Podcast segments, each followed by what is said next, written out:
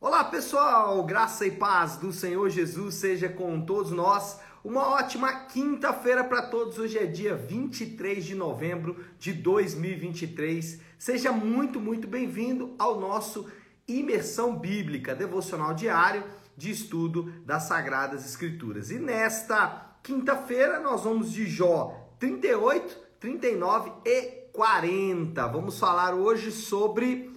É o relacionamento com Deus. É isso que nós vamos tratar.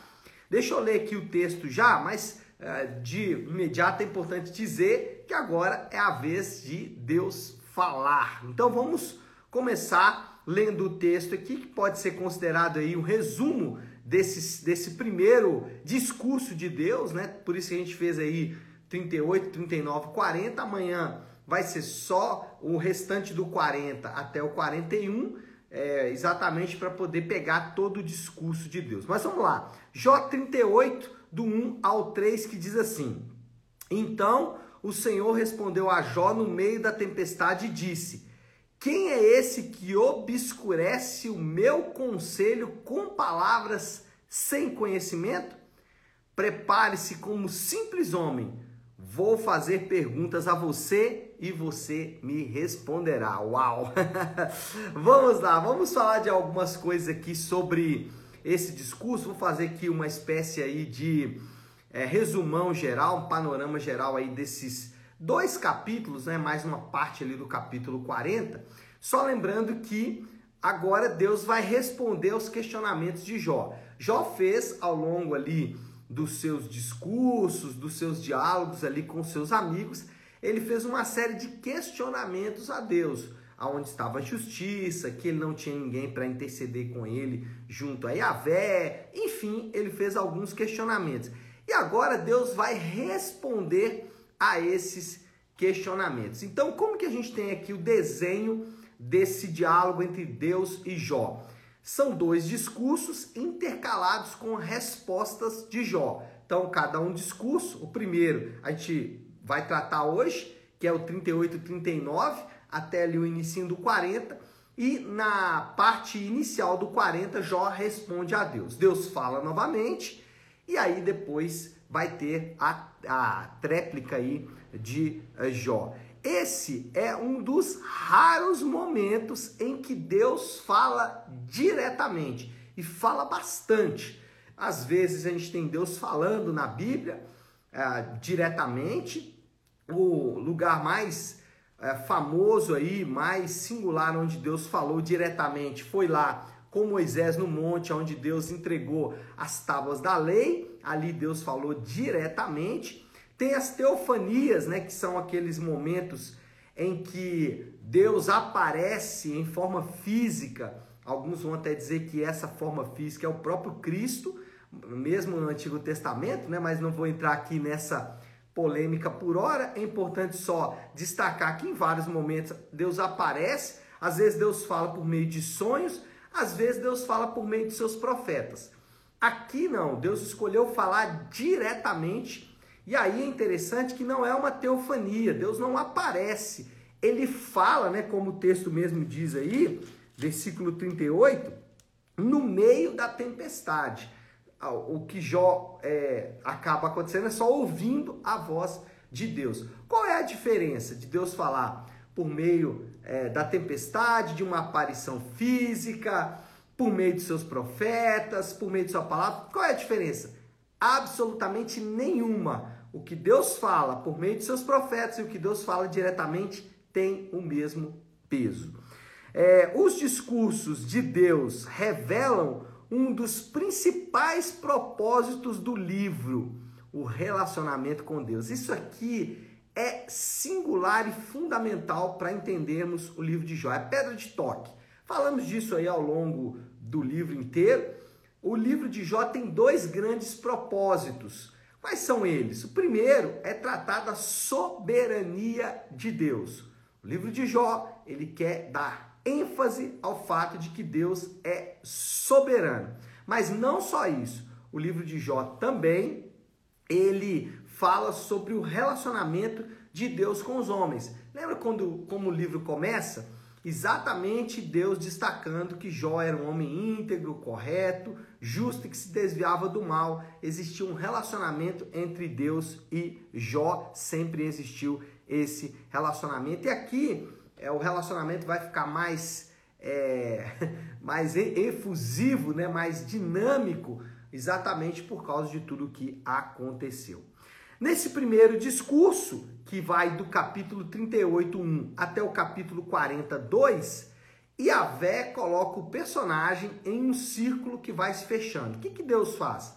Deus coloca Jó no meio e faz um círculo. E ele vai fechando esse círculo ali em torno do Jó. Ele começa desafiando Jó acerca do seu conhecimento da criação. Olha aí o versículo 4 do capítulo 38, Jó 38, 4. Onde você estava quando lancei os alicerces da terra? Responde-me se é que você, se é que você tanto, né? Responde-me se é que você sabe tanto. Cortei o sabe aqui, né? Ficou estranho.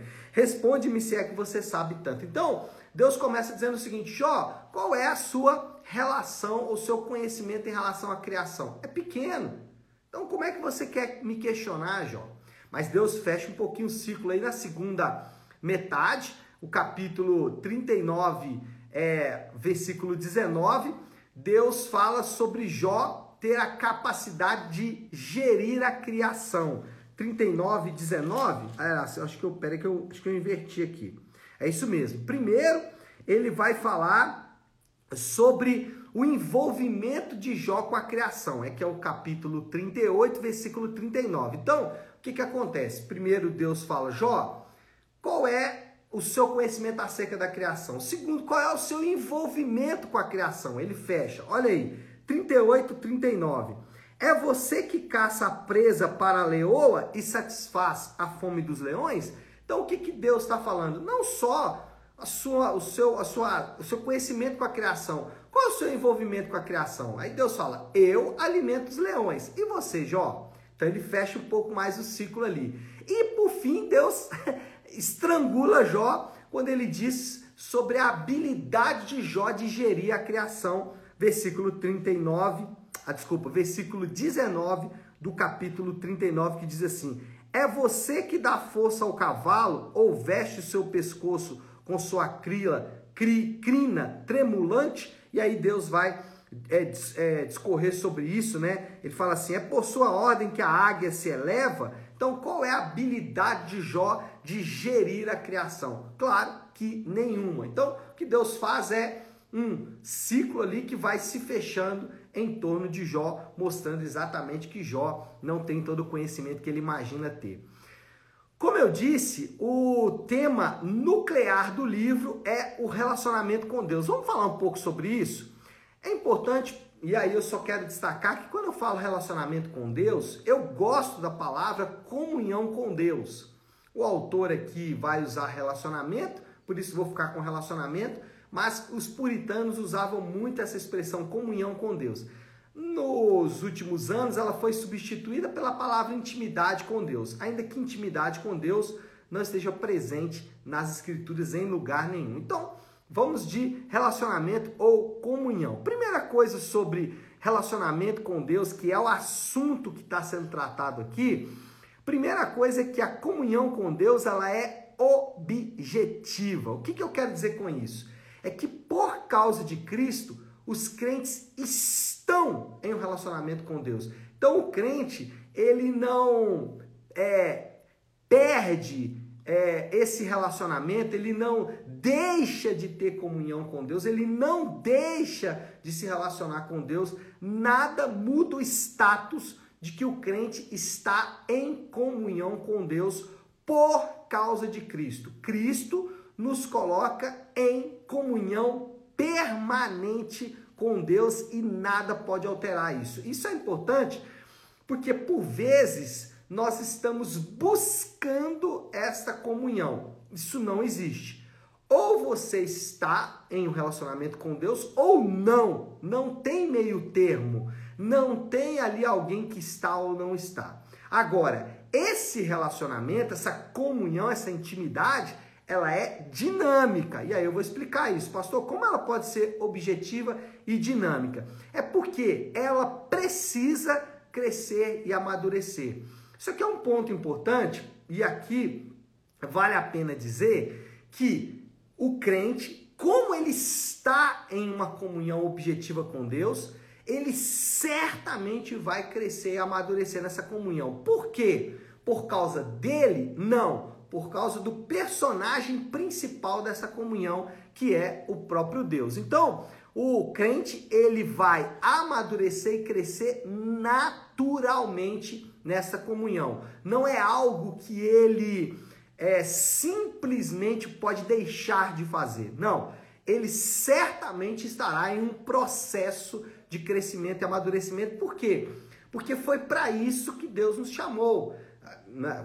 Para isso, entre outras coisas, né, gente? Mas vamos dar um exemplo aqui de Romanos 28, 29, que foi para que nos tornássemos a imagem do Filho de Deus. Então, Deus está envolvido nesse relacionamento para nos fazer crescer. E aí você pode perguntar, pastor, como a intimidade com Deus, a, o relacionamento com Deus, ou, como os puritanos diziam, a comunhão com Deus cresce. Ela cresce primeiro por meio do conhecimento das Escrituras.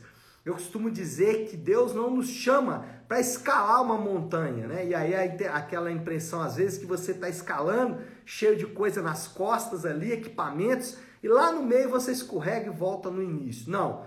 Deus não nos chama para uma escalada, Deus nos chama para habitar em um palácio. Ele nos convida a entrar no palácio do rei e ver como o rei age. Como que ele vai se mostrar? Através das escrituras. Por isso é importante que o crente conheça as escrituras. Por isso que tudo que o crente faz envolve as escrituras. O momento ápice da vida do crente, que é o culto, envolve as escrituras. Então, o crente, se é um crente de, de fato, se ele está de fato nesse relacionamento com Deus, ele vai amar as escrituras e meditar nas escrituras. Aqui é um ponto. Quando eu falo meditar, é diferente. Da, a meditação cristã é diferente de outros tipos de meditação.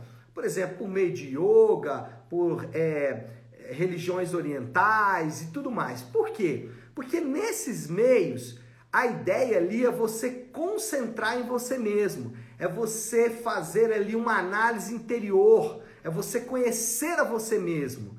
A ideia ali é você centrar em você mesmo. Isso é meditação, isso é yoga. A Bíblia não ensina isso. A Bíblia diz que nós temos que meditar em quem Deus é. Então a nossa meditação é, é vertical, é para que a glória de Deus, a majestade de Deus ela seja evidenciada. Então isso acontece depois da leitura das escrituras. Conhecemos a Deus pelas escrituras e meditamos no conhecimento de Deus. Então, primeiro, esse relacionamento cresce por meio do conhecimento das escrituras, mas também por meio da igreja.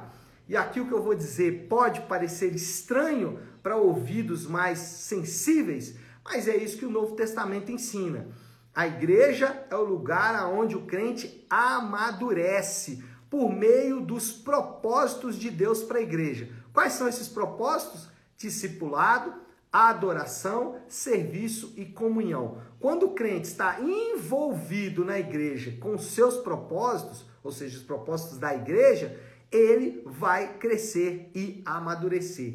E esse crescimento, esse relacionamento com Deus que é dinâmico, essa comunhão com Deus que é dinâmica, ela sempre produz resultado. Quer saber se você está crescendo nessa comunhão? É quando você é, começa a crescer no amor, no perdão e no serviço. São os sinais aí de que Deus está realmente, ou né, Deus está realmente, eu vou desfalar o que eu disse, né, de que você está nesse processo de crescimento que sempre vai acontecer com o crente. Então, o que você vai perceber ao longo da sua caminhada é que você vai melhorar no amor, melhorar no perdão, melhorar no serviço. É um resultado natural. E aqui é importante dizer o que não é resultado da maturidade espiritual, do crescimento ou do relacionamento com Deus. Não é resultado prosperidade financeira. Se assim o fosse, nossos apóstolos não seriam, não teriam intimidade com Deus, relacionamento com Deus. Também não é curas, milagres, isso também não é resultado da comunhão com Deus. Ao contrário, Deus usava essas coisas, milagres, para iniciar ali o pacto com os homens e nunca para finalizar ou nunca durante esse é, ato, né? durante o relacionamento, normalmente Deus vai trabalhar por meio da igreja e das escrituras. Bom, o, a comunhão com Deus, ela é pactual. Isso aqui, irmãos, faz toda a diferença. O que eu quero dizer? A base da comunhão com Deus é que muda tudo. E eu espero que você esteja entendendo o que eu estou dizendo. A base da comunhão com Deus não é a nossa santidade. Porque a gente pensa o seguinte, que a base é o fato de eu estar em santidade maior ou menor, ou os nossos sacrifícios. Então tem gente que vai dizer que quando que o crente está maduro? Quando ele é, é, está disposto a abrir mão de coisas. A Bíblia não ensina isso. Também há o relacionamento com Deus, a comunhão com Deus, baseado na nossa habilidade. Então, se eu oro muito, se eu leio muito a Bíblia e tudo mais, ou nosso amor. Ah, o quanto eu amo a Deus. Isso a gente ouve as pessoas falando, mas não é isso que a Bíblia ensina. O que, que a Bíblia ensina?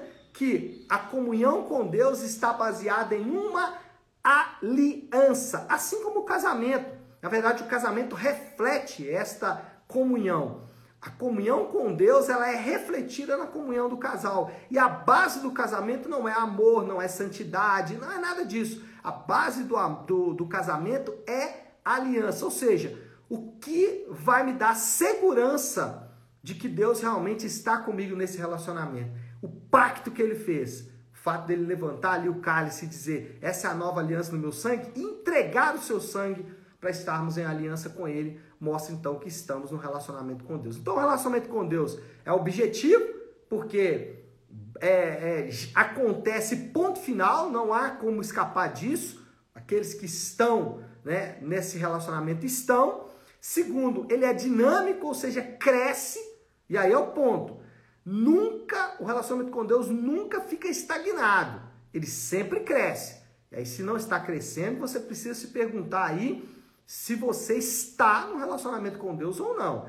E terceiro, o relacionamento com Deus, a comunhão com Deus é pactual, é baseado em um pacto. Bom, moral da história, o relacionamento com Deus é o que torna a fé cristã distinta de outras religiões. Nas outras religiões, nós somos é, simplesmente adoradores, mas na fé cristã, não. Nós temos um relacionamento com a divindade, um relacionamento pessoal com Deus. Então, é isso que Yahvé nos convida. Yahvé nos convida a estar e crescer nesse relacionamento.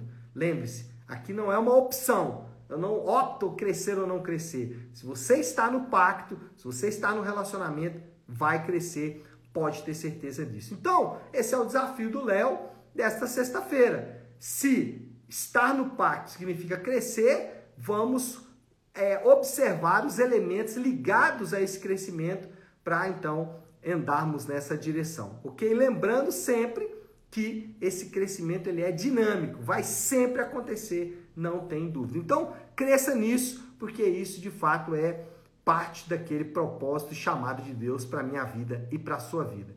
Amém, pessoal? Acho que podemos orar, né? Já falamos bastante aí hoje. Vamos orar, se você puder, então. Pare aí um instante o que você está fazendo e vamos juntos buscar a Deus em oração. Querido Deus, Pai de amor e graça, Senhor, nós louvamos e adoramos o teu nome que é bendito para sempre.